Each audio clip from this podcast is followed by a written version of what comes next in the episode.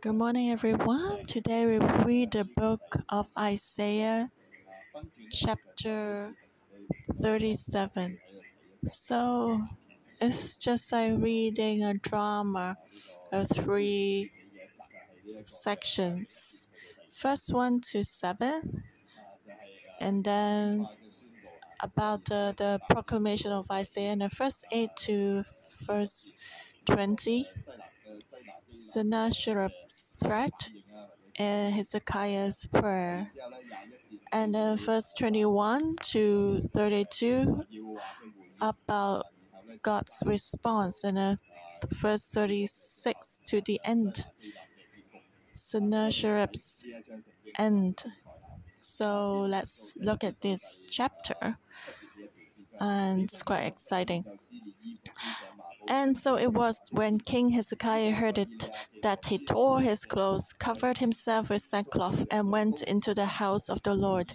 Then he sent Eliakim, who was over the household, Shebna, the scribe, and the elders of the priests, covered with sackcloth, to Isaiah the prophet, the son of Amos. And they said to him, Thus says Hezekiah, This day is a day of trouble and rebuke and blasphemy. For the children have come to birth, but there's no strength to bring them forth. It may be that the Lord your God will hear the words of uh, Rabshakeh, whom his master the king of Assyria has sent to reproach living God, and will rebuke the words which the Lord your God has heard. Therefore lift up your prayer for the remnant that is left. So the servants of King Hezekiah came to Isaiah, and Isaiah said to them, Thus you shall say to your master, Thus says the Lord, do not be afraid of the words which you have heard, with which the servants of the king of Assyria have blasphemed. Surely I will send a spirit upon him, and he shall hear a rumor and return to his own land, and I will cause him to fall by the sword in his own land. So the king of Assyria sent the Rabshakeh with a great army to King Hezekiah at Jerusalem. And the Rabshakeh said to the Israelites, saying um, that uh, I urge you give a pledge to my master, the king of Assyria, and I will give you two thousand horses if you're able on your part to put riders on them. How then would you repel one captain of the least of master's servants and put your trust in Egypt for chariots and horsemen? How I come up without the Lord against this land to destroy it. The Lord said to me, Go up against this land and destroy it.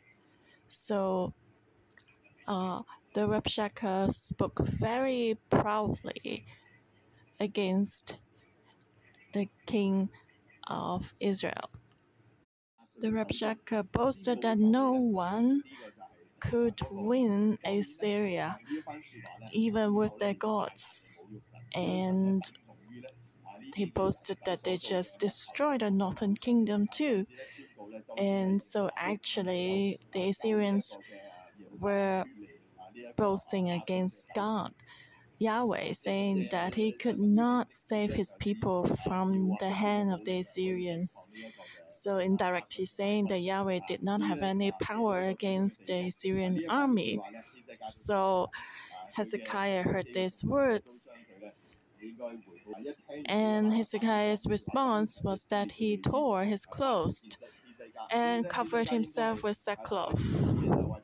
Maybe Hezekiah was standing or uh, sitting on his throne in his palace. But after hearing the news, he tore his clothes. And according to the custom of the Israelites, uh, putting on sackcloth means humbling themselves. You know, the king should be dressing up in the knight's robe, very honorable but he tore his royal clothes, clothes and covered himself with sackcloth. And after uh, covering himself with sackcloth, Hezekiah went into the house of the Lord. So that was special. He took the initiative himself to, went, to go into the house of the Lord by humbling himself. he did not go into the temple of God as a king, but as a man, humbled, uh, with his clothes clothes torn and with sackcloth. So he was not trying to use human ways. And Hezekiah was actually someone very capable. He also had other alliance. He did not go and seek them for help. Actually, God had been telling him that uh, your alliance, your friends, Egypt could not help you. Only God can help you. You know, the alliance seemed to be more practical or tangible, and you cannot see God. So Hezekiah was trying to use his own ways and rely on his alliance or use money to uh, please uh, Assyria. But right now, after hearing this bad news, he did not use other ways. He repented and he went to the temple of God by his own initiative. He also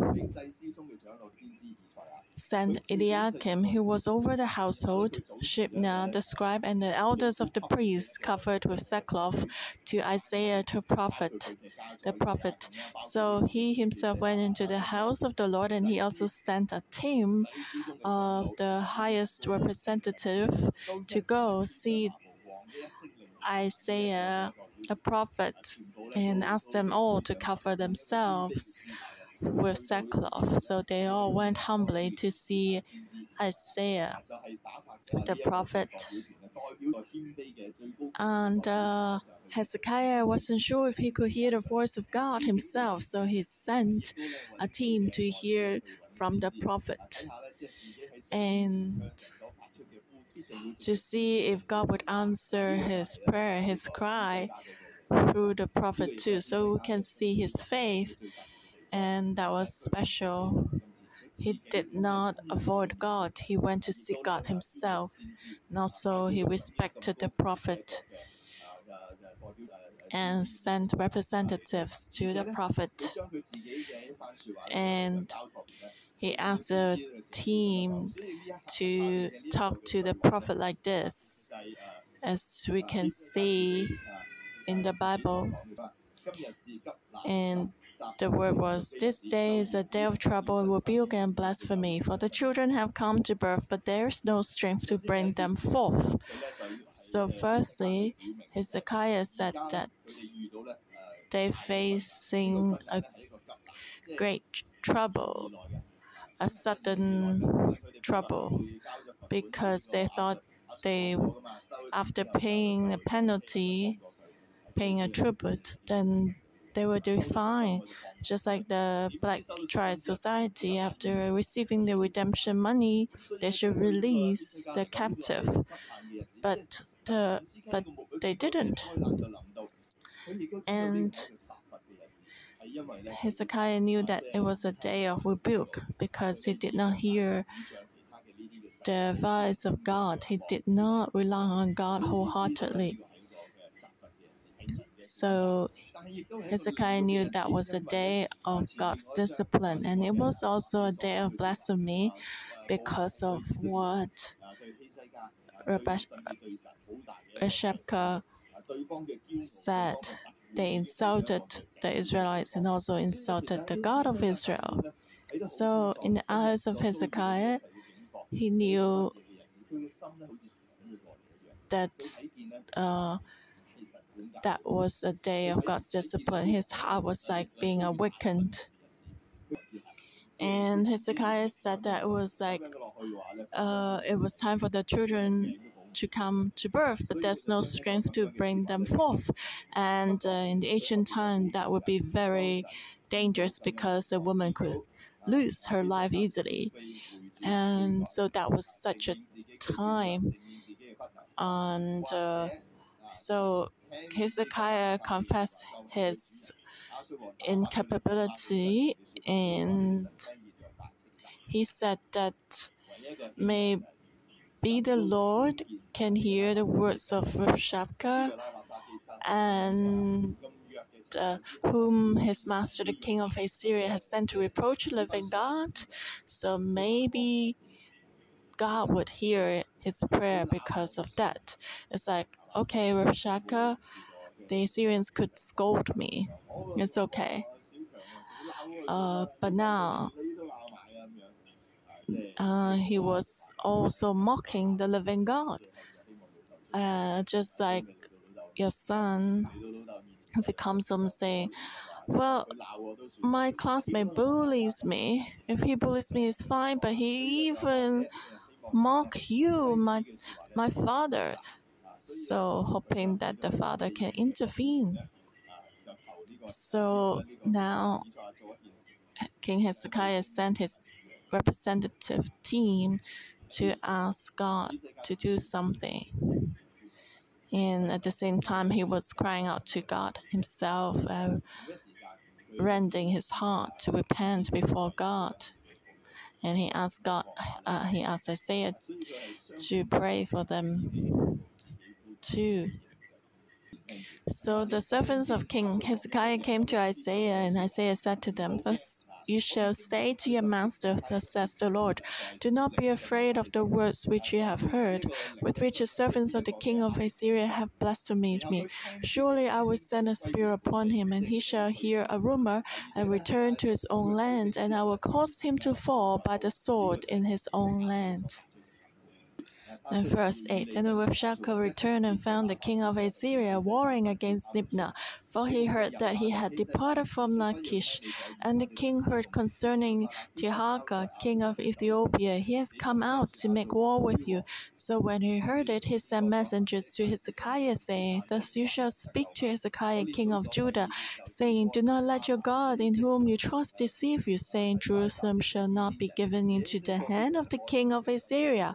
Look, you have heard what the kings of Assyria have done to all lands by utterly destroying them. And shall you be delivered? Have the gods of the nations delivered those whom my fathers have destroyed? Gozan and Haran and Rezeph and the people of Eden who were in Telassar? Where's the king of Hamath, the king of Arpad, and the king of the city of Sepharvaim, Hena and Ava?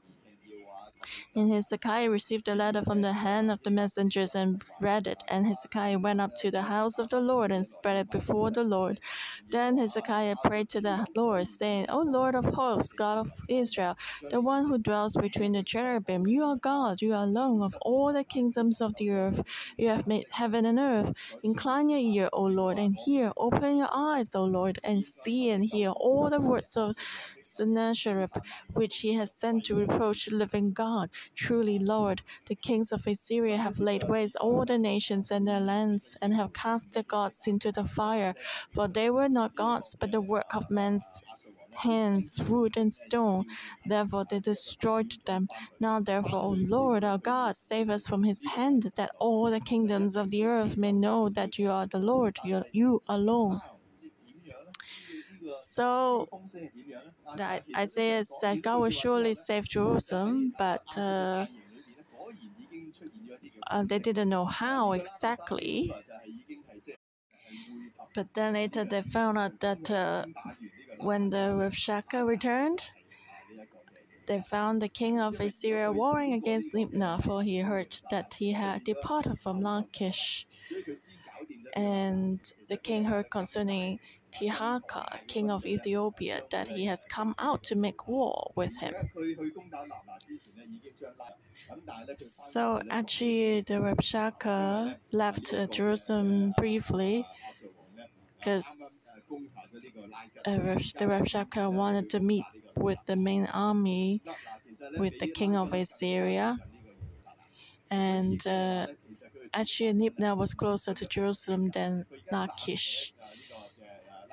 But uh, the Rabshakeh just retreated a little bit to meet up with the main army after taking down Libnah.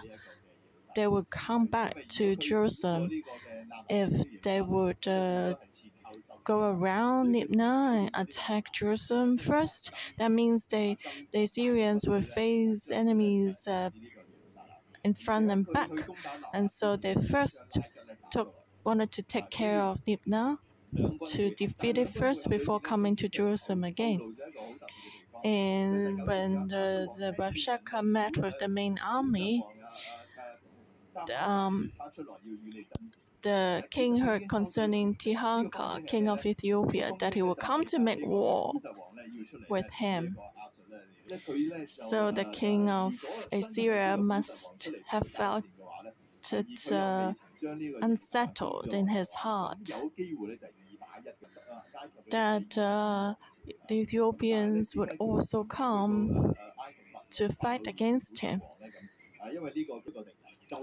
So um, the Assyrians sent messengers to Hezekiah and hoping to threaten Hezekiah so that uh, the Ethiopians and uh, the Israelites would not attack him together.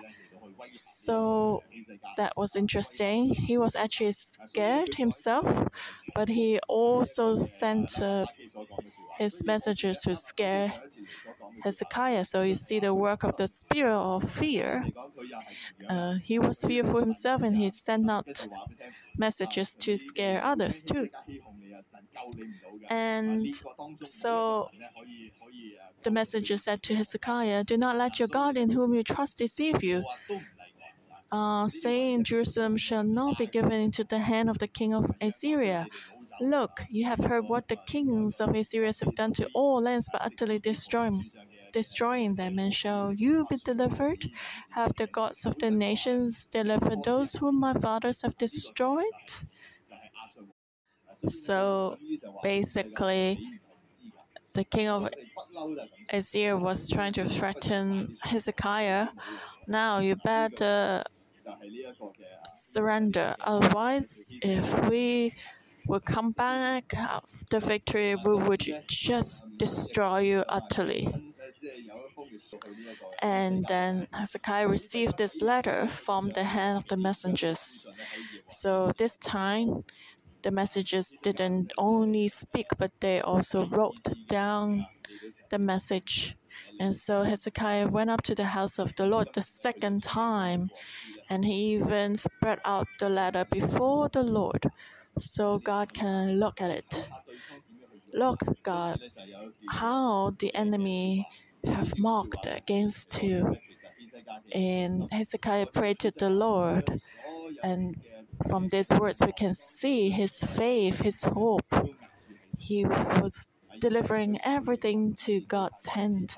In the past, he relied on his alliance or money, but this time he laid down all his own dignity and honor, his and put all his hope in the Lord. And he said, verse 16, O Lord of hosts, God of Israel, the one who dwells between the cherubim, you are God, you alone of all the kingdoms of the earth.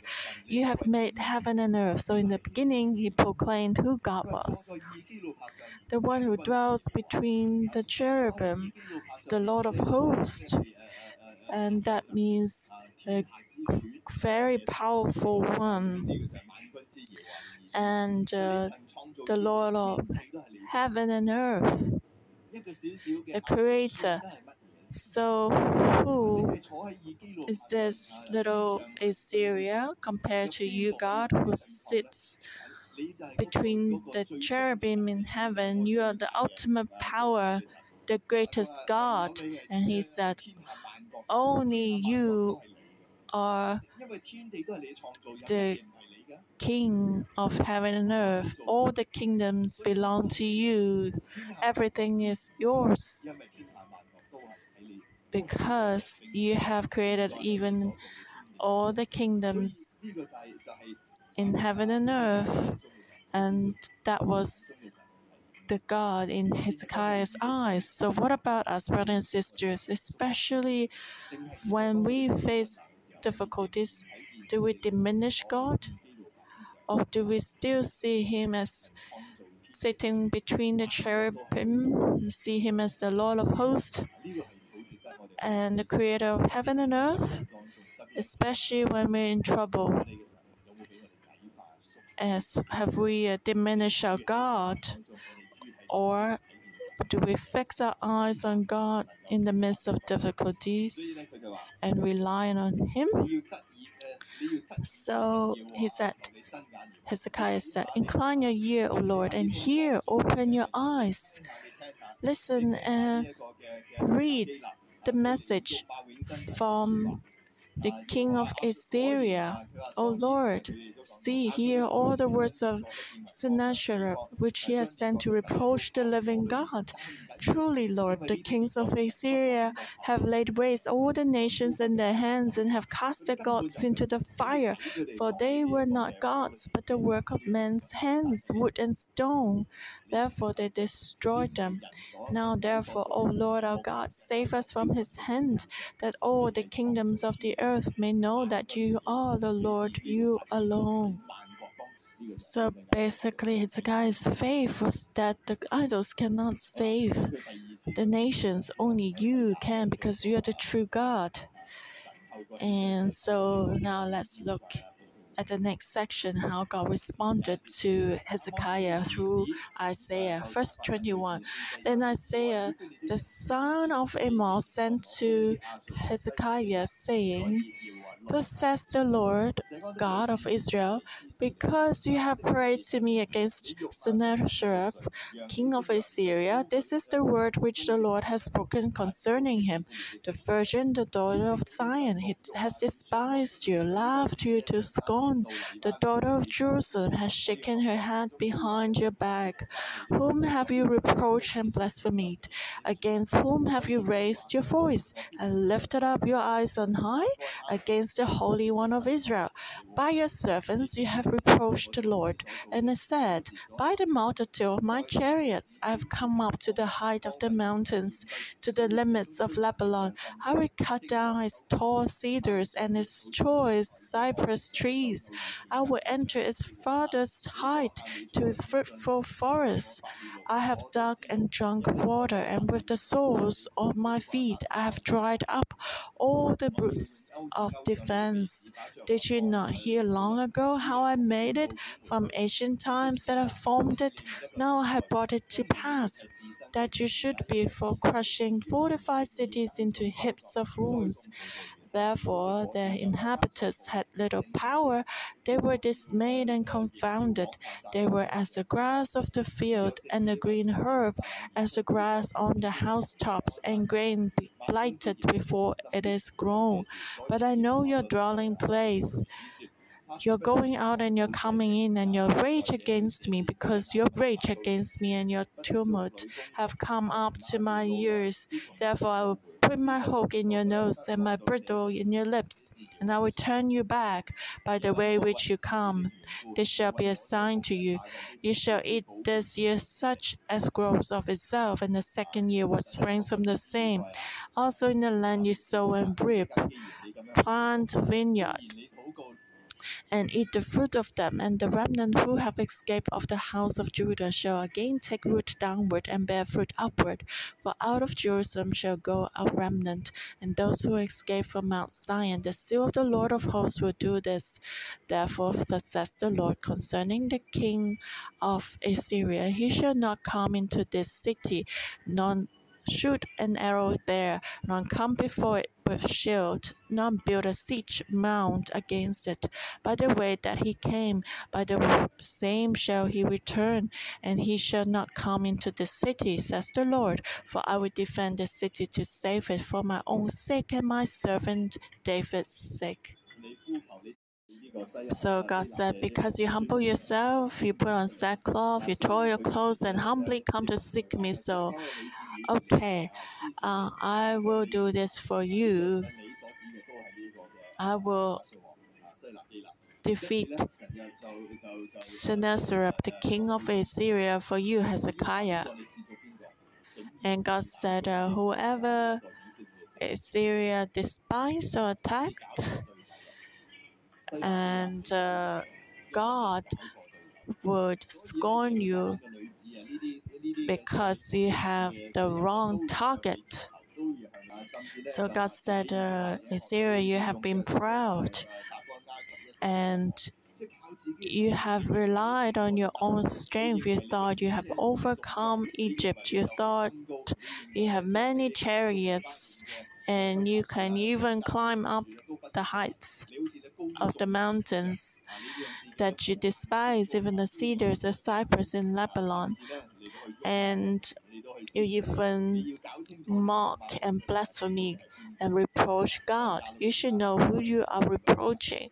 Verse 26, God said, Have you not heard what I've done before? Have you not heard the prophecies against you?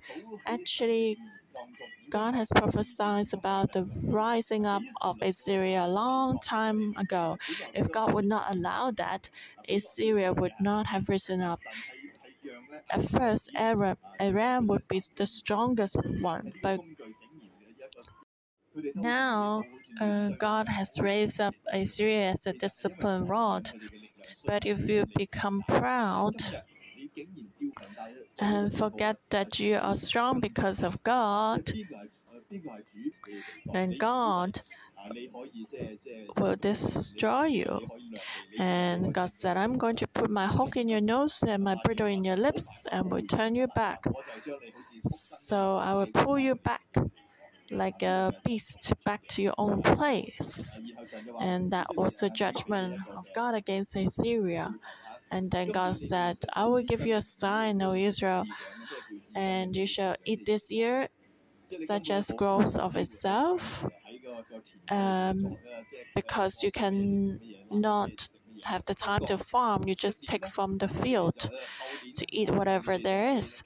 But in the second year, you can eat what springs from from it. In the third year, you can sow and reap, which means there is peace. Only in days of peace can we farm, can we sow and reap. Otherwise, you will have to even take the farming tools as weapons. You cannot grow anything. So it's interesting. The sign would appear after it would happen because God uh, exceed time and space. Time is meaningless in God's eyes. He can penetrate uh, through time and space. So this is how we can also know God.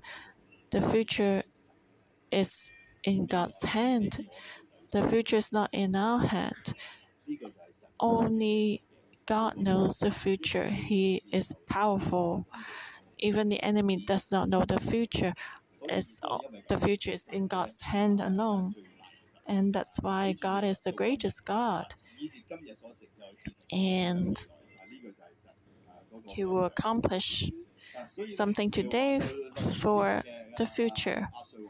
So, so basically, God said to Assyria, uh, You will not come back at all, but you will return on the same path to your own place because you said God cannot protect Jerusalem, but God will show you that He's mighty.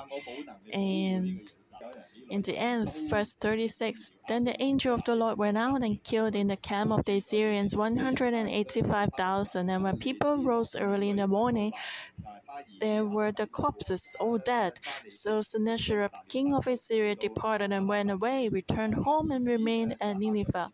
Now it came to pass, as he was worshipping in the house of Nisroch, his god, that his sons Adramelech and Sharezer struck him down with the sword, and they escaped into the land of Ararat.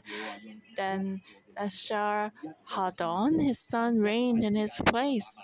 So God used just one angel to kill 185,000 Assyrians.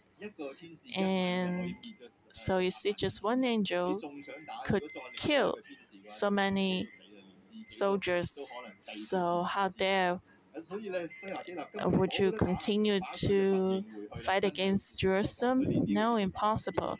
So uh, Sennacherib, king of Assyria, departed and went away, returned home. He could not even draw close to Jerusalem. He dared not to go further or closer to Jerusalem.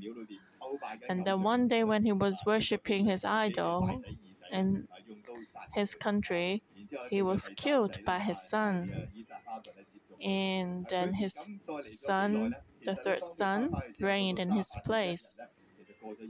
And actually, 20 years passed when he died.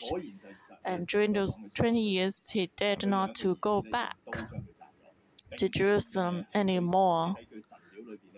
And he was killed while he was worshipping idols. So that was an irony. And uh, he said God cannot protect his people, but actually, his idols, his gods could not protect him, and even he was killed by his sons. And before Sennacherib was killed, five years ago, Isaiah passed away. And so God's promise came true, even though Isaiah could not see that. So we know that God will work in His time. God will not miss any of anything. What God proclaimed will come to pass for sure. So today, do we have such a faith? Can we rely on God, who is invisible to eyes? But He's actually more powerful than everything we can see. He's stronger than Egypt, than Assyria. He's the one who truly reigns in heaven and earth in all the king among all human kingdoms. Amen. Today we see Hezekiah facing very great trouble. He faced the attack of Assyria, and no one can resolve this problem. But Hezekiah chose to humble himself and came to the house of the Lord and asked God to come and help him. So, brothers and sisters, today we may not face such a big problem like Hezekiah, but as we face our own problems, what do we do? Do we use our own ways to seek help from others like Hezekiah seeking help from his alliance? Today we see Hezekiah, he chose to go to the Lord. He tore his clothes, covered himself with sackcloth, and went into the house of the Lord. He knew that it was a day of trouble and rebuke and blasphemy, and he could not face it alone. Yes, he was in great trouble, in sudden trouble, in the punishment of God. He was blasphemed by the enemy. Uh, today, what about us? Do we make the same choice like Hezekiah as we face our big and small problems? Do we return to the house of the Lord? Do we tear our clothes and cover a sackcloth to humble ourselves? To take our own initiative to the house of the Lord and ask God, uh, facing great trouble, Lord, in this great trouble, why should I face this trouble? How do you want to discipline me? What lesson do you want me to learn? Why is the enemy so proud in my life? So let's seek the Lord, quiet down ourselves Let's humble ourselves to return to the house of the Lord and tell the Lord about the troubles we are facing right now. As I'm saying this, I hear God saying come to my temple. I see someone like Hezekiah kneeling before the temple of God, prostrating before God, saying, I'm facing such great trouble. I have no way out. I see this person kneeling down, prostrating, praying to God, confessing sins, crying to God. So the days of trouble and rebuke can pass away. If this is us, so let's go into the Spirit and tell the Lord, Yes, I'm facing trouble. And it may be my finance, my relationships, or my marriage, or even my life, my future. Ask the Lord to help us and tell Him, Yes, I'm willing to humble myself now. Lord, we confess that we have no strength in ourselves, but by your grace we come before you, we humble ourselves and tell you my situation now.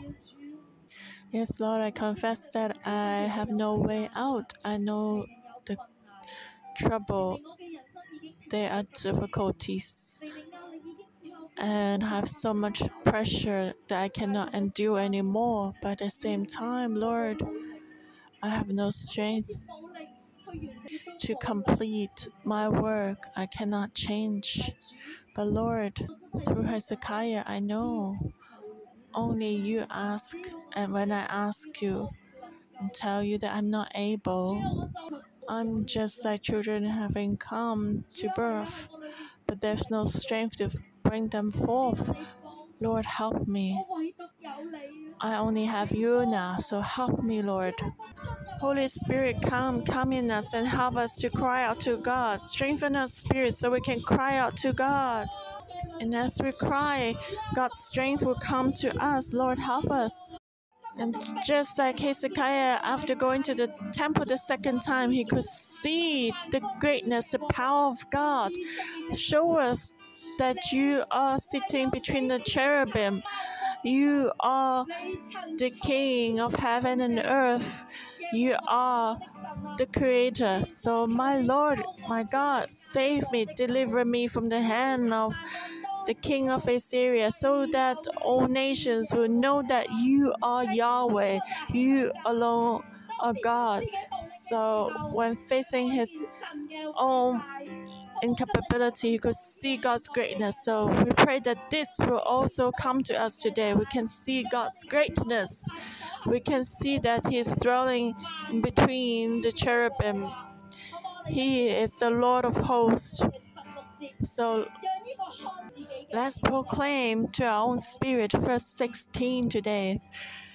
I will see, I will see the greatness of my God. O Lord of hosts, God of Israel, the one who dwells between the cherubim, you are God, you alone of all the kingdoms of the earth. You have made heaven and earth. You are our glorious King. You are the one who has made heaven and earth. You alone are the Lord, and you're sitting between us. All the nations belong to you. The whole universe is His. You see such a God coming to us and telling us, My child, do not be afraid. Do not be afraid. Rely on me, and I will deliver you from all your troubles. I will help you, deliver you from all your problems. So let's stand up, brothers and sisters, and worship the Lord again. So God's greatness can come to us. You don't need to be afraid of anything because our God is powerful, He is great. And now let, us also pray for Hong Kong and ask that uh, confirmed cases will decrease and uh, any groups that's exploding with this virus will stop uh, exploding. And proclaim that you are God, you are you are creator. You have made Hong Kong, so may you stop all plague. So this plague will go away and Hong Kong can, the society can be resumed. Lord save us from this sudden trouble. And thank you for listening to our prayer. And we pray in Jesus' victorious name. Amen. Brothers and sisters, let's pray.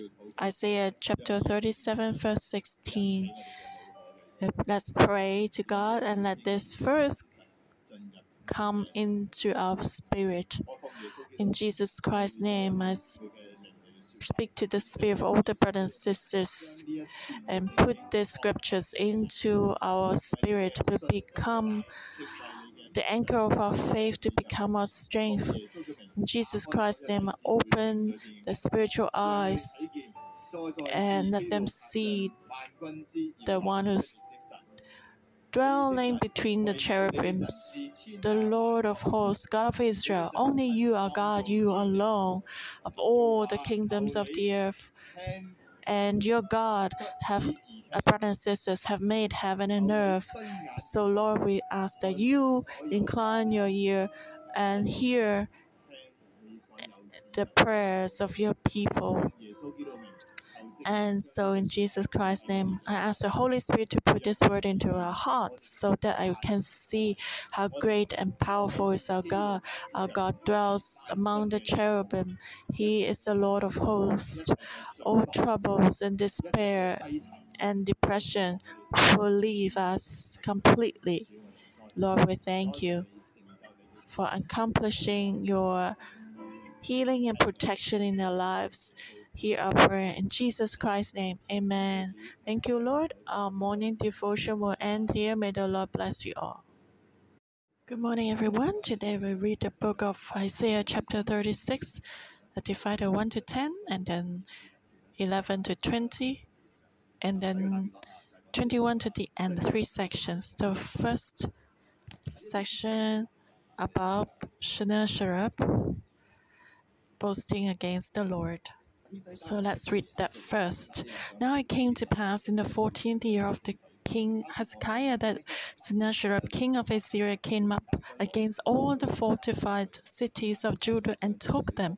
Then the king of Assyria sent a Rabshakeh with a great army from Lachish to King Hezekiah at Jerusalem, and he stood by the aqueduct from the upper pool on the highway to the fuller's field, and Eliakim, the son of Hilkiah, who was over the household, Shebna, the, stri- the scribe, and Joah, the son of Asaph, the recorder, came out to him.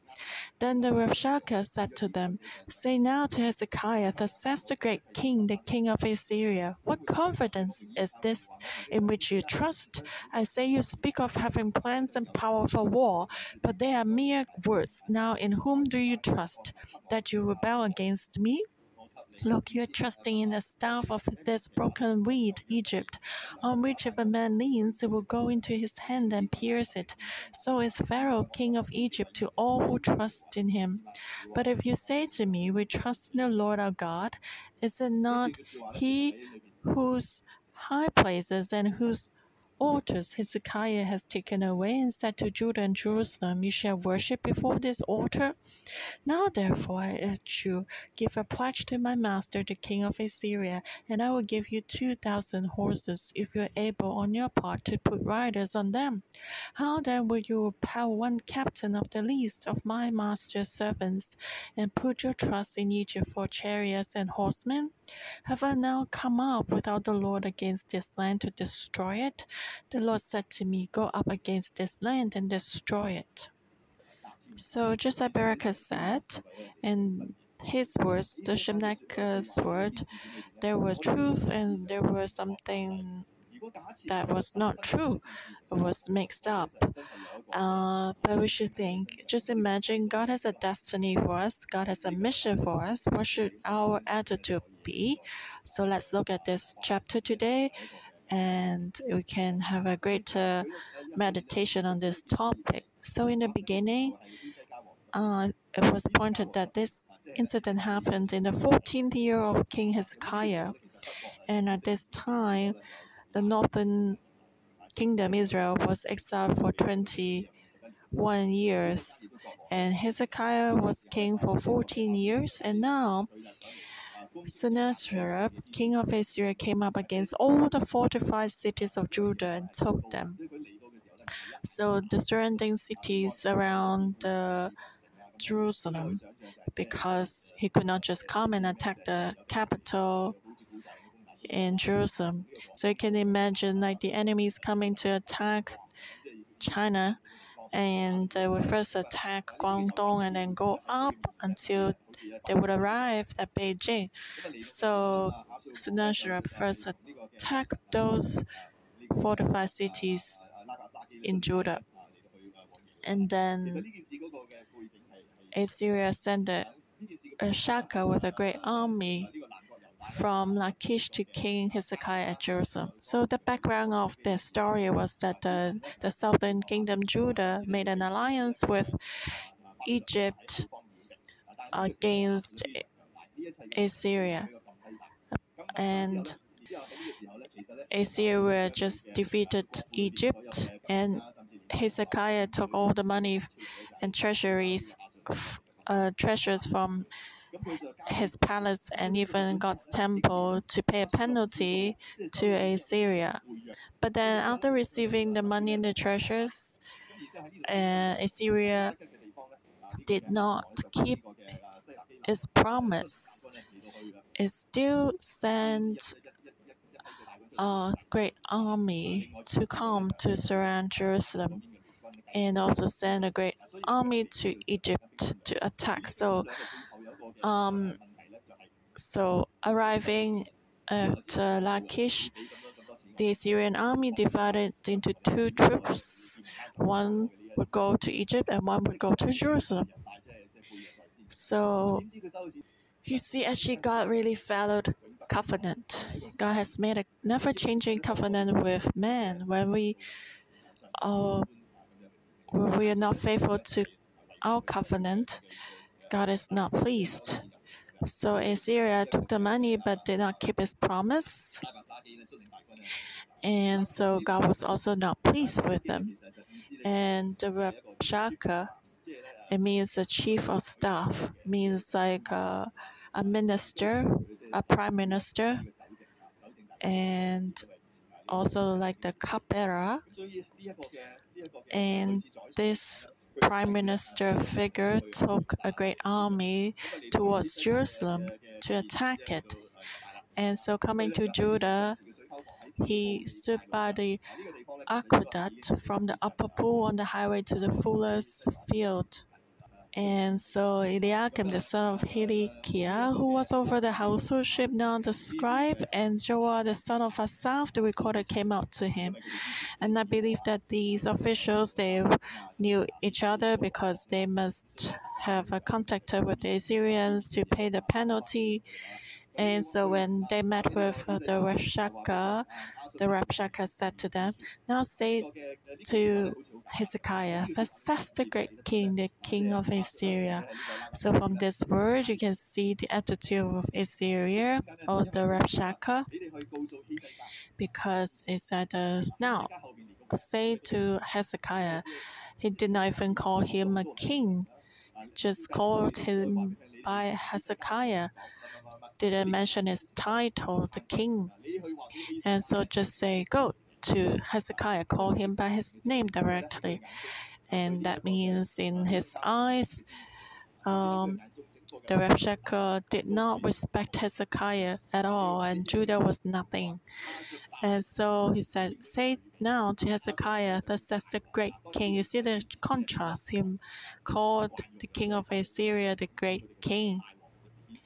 And so you see his proud attitude is that uh, the great king is telling you, I say, you speak of having plans and power for war, but they are mere words. Now, in whom do you trust that you rebel against me? Look, you are trusting the staff of this broken reed Egypt, on which if a man leans, it will go into his hand and pierces. So is Pharaoh, king of Egypt, to all who trust in him. Because Judah made an alliance with Egypt and broke the covenant with Assyria. And so he said that, uh, Who are you who dare to do that?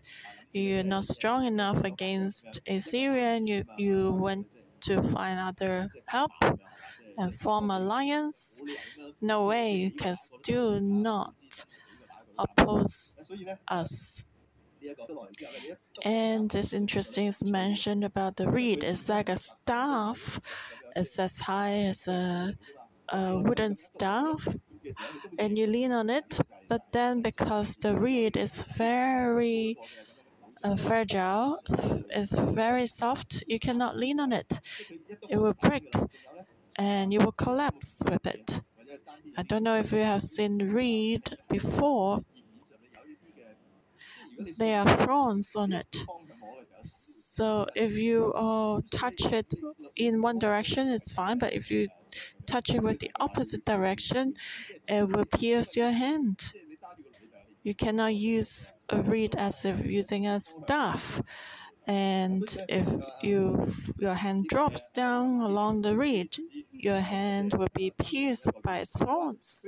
So this is a lively description Egypt is like a broken reed. You cannot lean on it, you cannot rely on it. It will pierce you. And so it's not possible to rely on Egypt. Egypt is never reliable. It only looks at its own um, benefits. When you're in trouble, they will take care of themselves and not help you. And also in, in the eyes of Assyria, Egypt itself is weak, just like the wheat. Egypt may look great, but then it's actually very weak, just like the reed. Well, this as far as true. If would stop here, that's true. But he continues, if you say to me, we trust in the Lord our God, is it not he whose high places and whose altars Hezekiah has taken away and said to Judah and Jerusalem, you shall worship before this altar? Now therefore at you give a pledge to my master, the king of Assyria, and I will give you two thousand horses. If you are able on your part to put riders on them, how then will you repel one captain of the least of my master's servants and put your trust in Egypt for chariots and horsemen? Have I now come up without the Lord against this land to destroy? The Lord said to me, Go up against this land and destroy it. So, in the eyes of the Assyrians, Hezekiah actually did one thing which was pleasing to God. He removed the altars and the high places and restored temple worship. That was right in God's eyes. But uh, the Rabshakeh looked from another perspective, saying that uh, if you tell me you which you trust in the Lord and He can save you, why would Hezekiah destroy the altars in high places? Because when they first established this, they said this belongs to God, but actually God did not ask the people to build altars or high places to worship Him. God asked them to go to His temple to worship. So if we do not do according to God's command, the altars we build up is not uh, what God wants, and you're just making giving empty sacrifices. Of course, we may wonder why would the people like to worship in the high places and altars? Because that's convenient. Just imagine if you live in uh, Bethlehem, you have to carry a, a calf, a sheep, a lamb to to climb up to Jerusalem and three times a year during the festivals. But uh, even at other times, we have to go to Jerusalem to worship, apart from the three festivals. But uh, high places and altars are everywhere, even in Bethlehem, just like 7 Eleven. It's everywhere. Today, how do we choose a church that is convenient? There are so many churches in the world or do you choose a church that can disciple you, that can have a relationship with you? So, um, altars and high places were like that. The people like to worship there because it's comforting and uh, it's convenient to them so we should also ask, ourselves is God greater or is convenience more important? We may create our own God out of convenience sometimes. Anyways, let's go back to the scriptures. And uh, so if Hezekiah said that uh, we should worship God, how come he would take away the altars and high places? Who do you actually worship? So the Rabshakeh also wanted to send divisions in Judah, and that would be beneficial to Assyria. And uh, the Rabshakeh also said, if you want to rely on yourself, I give you 2,000 horses. If you have enough men to ride on them, then, well, maybe you can um, go against me, but you cannot. So why are you fighting with me? That's not possible. You cannot even defeat the smallest troop in the Assyrian army, and of course you cannot fight against the main troop. And so now do you not know that God, your God, has commanded me to come up and destroy you. And that's true. God has risen up Assyria to discipline Israel. That was true. But what's worth thinking is that God has given us a lesson. Yes. just like I'm telling you, oh, my son is uh, kind of naughty. I don't know how to deal with him. Can you help me? Okay, thank you. You can help me discipline my son, but uh, if it would be too harsh to my son, then it's not okay. And God has not asked you to uh, mock God. You can discipline His people, as God said, but you cannot mock God and reproach Him. So maybe you ask someone, like a, your manager, to help um, train up your son, and then this manager um, would do so much that would ask the Black Triad Society to hit your son. Well, then you, as the boss, will be very upset. You will also discipline the manager. So when God gives us a mission, what position do we stand? If Assyria is so proud that he, Assyria would not respect God, that was the problem. So let's look at the second section, verse 11. Then Eliakim, Shebna, and Joel said to the Rabshakeh, Please speak to your servants in Aramaic, for we understand it, and do not speak to us in Hebrew in the hearing of the people who are on the wall. But the Rabshakeh said, Has my master sent me to your master and to you to speak these words, and not to the men who sit on the wall, who will eat and drink their own ways with you? Then the Rabshakeh stood and called out with a loud voice voice in Hebrew and said, Hear the words of the great king and the king of Assyria. Thus says the king, Do not let Hezekiah deceive you, for he will not be able to deliver you. Don't let Hezekiah make you trust in the Lord, saying, The Lord will surely deliver us. The city will not be given into the hand of the king of Assyria. Do not listen to Hezekiah, for thus says the king of Assyria, Make peace with me by a present and come out to me, and every one of you eat from his own vine, and every one from his own and every one of you, drink the waters of his own cistern, until I come and take you away to a land like your own land, a land of grain and new wine, and land of bread and vineyards. Beware lest Hezekiah persuade you, saying, The Lord will deliver us. Has any one of the gods of the nations delivered his land from the hand of the king of Assyria? Where are the gods of Hamath and Arpad? Where are the gods of Sepharvaim? Indeed, have they delivered Samaria from my hand? Who among all the gods of the, these lands have delivered their countries from my hand, that the Lord should deliver Jerusalem from my hand? So it's kind of strange here. Why would you go to plead from the enemy if you would ask uh, for favor from the enemy? They would despise you even more. As I mentioned, Eliakim, Shebna, and Joah must have dealt with the Rabshakeh before. Maybe they represented Israel, uh, the Judah, to give some tribute and pay the penalty.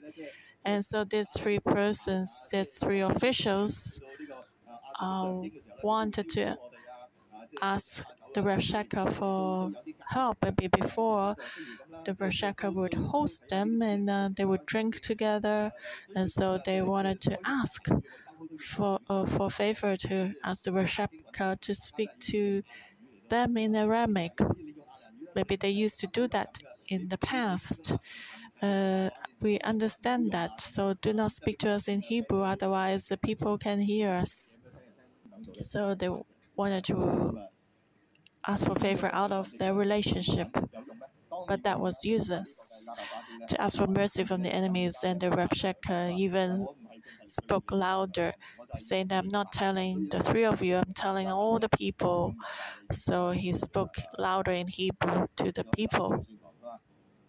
And the content, the message was that do not be deceived by Hezekiah, who said the Lord can deliver you, that the city would not uh, be given into the hand of the king of Assyria. So basically, telling the people of Judah not to listen to Hezekiah.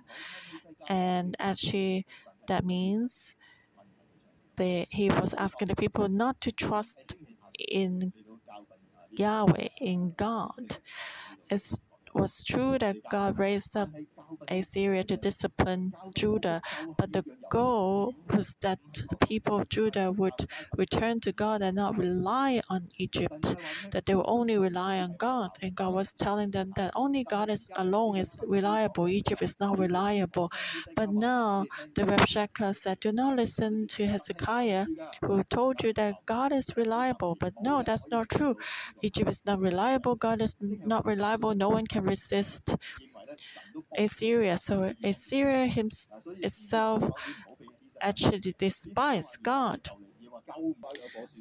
Instead, uh, the Rabshakeh asked them to surrender to Assyria so that they can drink their own water and uh, eat from their own land, having their bread and vineyards, and uh, having their own fig trees.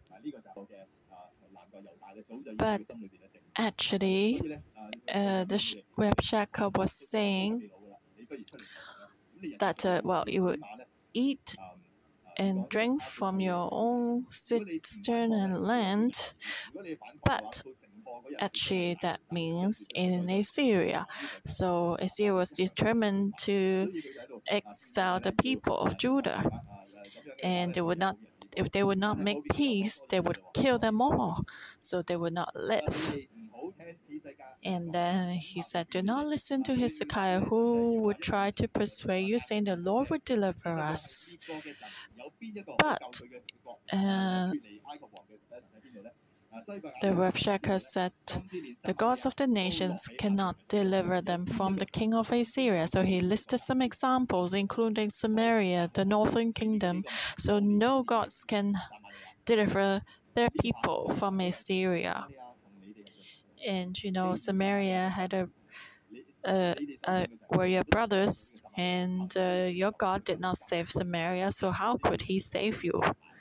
And so Assyria was the king of the whole world. But then the Rabshakeh missed the point that it was God's decision not to deliver Samaria. He had the ability, but he would not do that because God was disciplining Israel.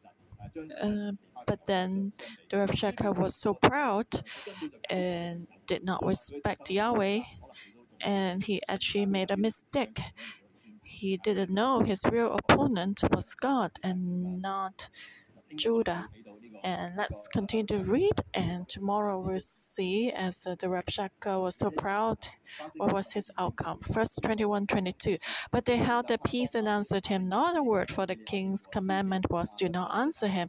Then Eliakim, the son of Hilkiah, who was over the house of Shebna, the scribe, and Joah, the son of Asaph, the recorder, came to Hezekiah with their clothes torn and told him the words of the Rabshakeh. So that was when we face the enemy. We just need to rely on God wholeheartedly. If we talk to the enemy, that would be trouble, just like Adam and Eve facing the snake. If they would not talk to the snake, then nothing would have happened. So when we face the enemy, it's the same. Do not try to talk to the enemy because it's good to twist God and mix up God's word so we adopt God. So you see, Rabshakeh's word were twisted and mixed up, and so his people, uh, causing the people to doubt God's word, uh, faithfulness and power. So the best thing is not to talk to the enemy and return to God. If Adam and Eve would have done that, then we have peace. It will still be in the paradise and not die, but live forever. But if you talk to the enemy, it'll be more troublesome. So we need to be careful and not talk to the enemy. And don't listen to the enemy's words, which are mixed up. And that's our way out. Amen. Through Isaiah chapter 36, we see how the worship could talk. So we're uh, making people adopt the authority and adopt their God. And what about us today? Do we have a lot of voices in our hearts? Do we have a lot of worries and fears? And we also uh, challenging God? and our faith is shaken, Holy Spirit, we welcome you to help us to know ourselves.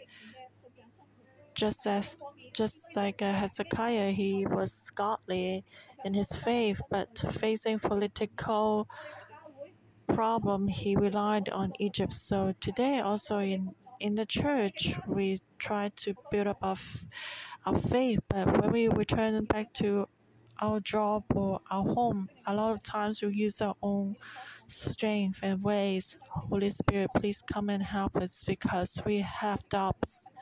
The enemies have a lot of noises in us, and we rely on you.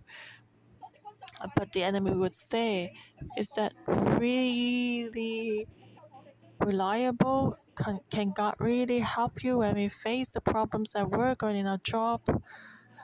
The enemy says, Is God really your salvation? And do we use our own ways?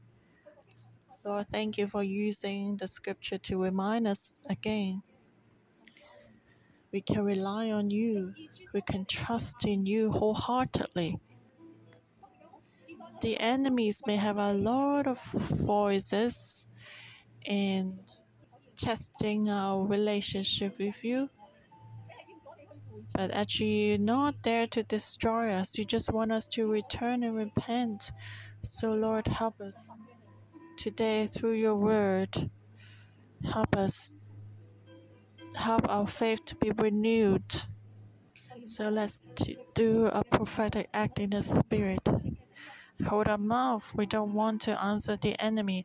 We want to look upon the cross, we tell the Lord we only want to rely on you. Yes, the enemy is pressing us, we are afraid, but through your word, we see that we can rely on you wholeheartedly because, Lord, you can save us and only you can deliver us. We cannot rely on Egypt, it's just a broken reed. And it's Assyria can not it's not reliable because it's very deceitful. Only you are hope, you are our help, you are our way out. So we rely on you. And let's sing the song again, proclaiming that He alone is our help. So we be quiet before God. Yes, Lord, we're determined to be still and know that you are God because you are God. You are our way out. Strengthen us every day, Lord. Thank you. We're determined to follow you. Thank you for listening to our prayer. In Jesus' name, amen. Isaiah chapter 36, verse 11. Then Eliakim, Shebna, and Joah said to the Rabshakeh, Please speak to your servants in Aramaic, for we understand it. And at this time, Eliakim, Shebna, and Joah said to Rabshakeh, but verse 18 Beware lest Hezekiah persuade you, saying, The Lord will deliver us. Has any one of the gods of the nations delivered his land from the land, from the hand of the king of Assyria? Where are the gods of Hamath and Arpad? Where are the gods of Sepharvaim? Indeed, have they delivered Samaria from my hand? Can God deliver Jerusalem from my hand. So when the enemies ask you, Can the Lord deliver Jerusalem from my hand? How would you answer it? Eliakim, Shebna, and Joah thought that the Rabshakeh was friend, but when he said, Which God can deliver them from our own hand? when that when one day there's a voice in your heart asking, "Can God help you and deliver you?" Well, this voice is not a friend. It's not from a friend. It's from the enemy. Can God deliver you? We know the answer. We need to be firm and answer yes, sure. God can because God is great. My God is great because our God is living. He creates heaven and earth, and He is powerful. So do not listen to the voice of the enemy. Do not listen to doubts. Do not listen to unbelief. But look to God wholeheartedly and know that He's great and awesome. He's reliable. So let's pray for our hearts. Holy Spirit, may you pour down on us and strengthen our faith when we have doubting forces in our hearts. We need to know that is the voice of the enemy. When we have unbelief, Lord, we need to know that that's the voice of the enemy. Do not answer that. Just be quiet and look upon God and to rely on Him alone because only God is the reliable Lord. His hand will not hold back. So we put I put this truth in Jesus' name into the spirit of our brothers and sisters, especially when the enemy enemy tries to put doubts in our hearts. Lord, strengthen us so that we can overcome all our problems and trust in you because only you are eternal, only you are powerful. Thank you, Lord, for hearing our prayer. In Jesus' name. Our morning devotion will end here. May the Lord bless you all. Amen.